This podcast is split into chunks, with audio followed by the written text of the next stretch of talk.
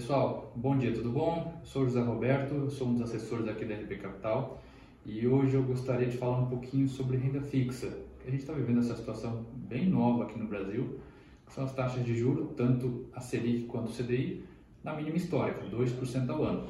Isso suscita algumas dúvidas no pessoal, estou aqui para tentar esclarecer as principais, tá bom? Primeira dúvida que o pessoal tem trazido muito, mas a renda fixa não rende pouco? Depende um pouquinho. Quando a gente pensa assim, normalmente a gente está lembrando daquela renda fixa que paga percentual do CDI. 100, 120% do CDI que seja.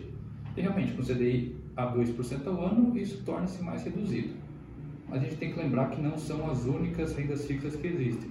A gente também tem os pré-fixados, que pagam aquela taxa fixa, que chega a 4, 5, 6, até 7% ao ano. Sempre necessário, nesses casos, tomar cuidado para que a taxa versus o prazo não fique muito baixa, tá? E aí os juros voltem a subir e superem a taxa contratada, tornando nosso título obsoleto. E também tem aqueles que pagam um indexador mais uma taxa pré-determinada. Normalmente a gente fala de inflação mais taxa, né? o IPCA. Esses a gente consegue encontrar IPCA mais 3, mais 4, até quase 5, dependendo do caso e do prazo. O que dá um rendimento já maior que o CDI, só nesses 3, 4 que eu disse, com proteção de inflação, que se essa voltar a subir, você acompanha o rendimento, tá bom? Então dá para ter rendimento mais competitivo com a renda fixa, sim. Segunda questão que o pessoal acaba trazendo muito, mas a renda variável eu não vou sempre ganhar mais do que a renda fixa? Isso depende também, ok? Por teoria econômica, sim, renda variável, sendo ativos de mais risco, tendem a dar mais retorno do que a renda fixa, no longo prazo, mas na prática não é toda vez que isso acontece. O Brasil mesmo foi um exemplo recente. A gente tinha taxas de juros a dois dígitos ao ano e o Ibovespa, que é o índice mais conhecido aí de renda variável, não batia isso. Tá? A gente tem alguns períodos de estresse que a renda fixa acaba uh, superando a renda variável, tá bom? Então, vale você não descartar nenhum segmento de investimentos e levar aquelas máximas sempre à risca não botar todos os ovos numa cesta só, não postar todo o seu dinheiro num cavalo, num cavalo só.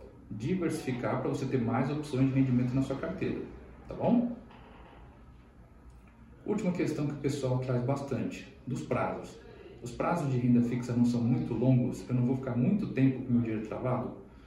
E aí vale uma boa avaliação, tá? Conversar bem com seu assessor de investimentos para ver os seus objetivos. Uh, quanto tempo você pretende deixar seu dinheiro aplicado? Um, dois, dez, vinte anos, você tem objetivos de longo prazo, é uma aposentadoria, faculdade de filhos, compra de imóvel, tá? Porque prazos mais longos tendem a dar retorno maior, tá? E aí, você tendo pelo menos uma parcela alocada em um prazo mais extenso, não deixar todos os seus investimentos disponíveis para retirada imediata pode dar algum retorno maior. Então, conversa bem com seu assessor, que é a pessoa mais capacitada para te ajudar a selecionar o título adequado ao seu objetivo, sendo de renda, seja de renda fixa, de renda variável e para o prazo que for. Tá bom?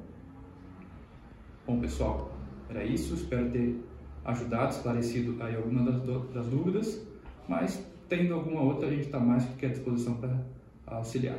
Tá bom? Um abraço.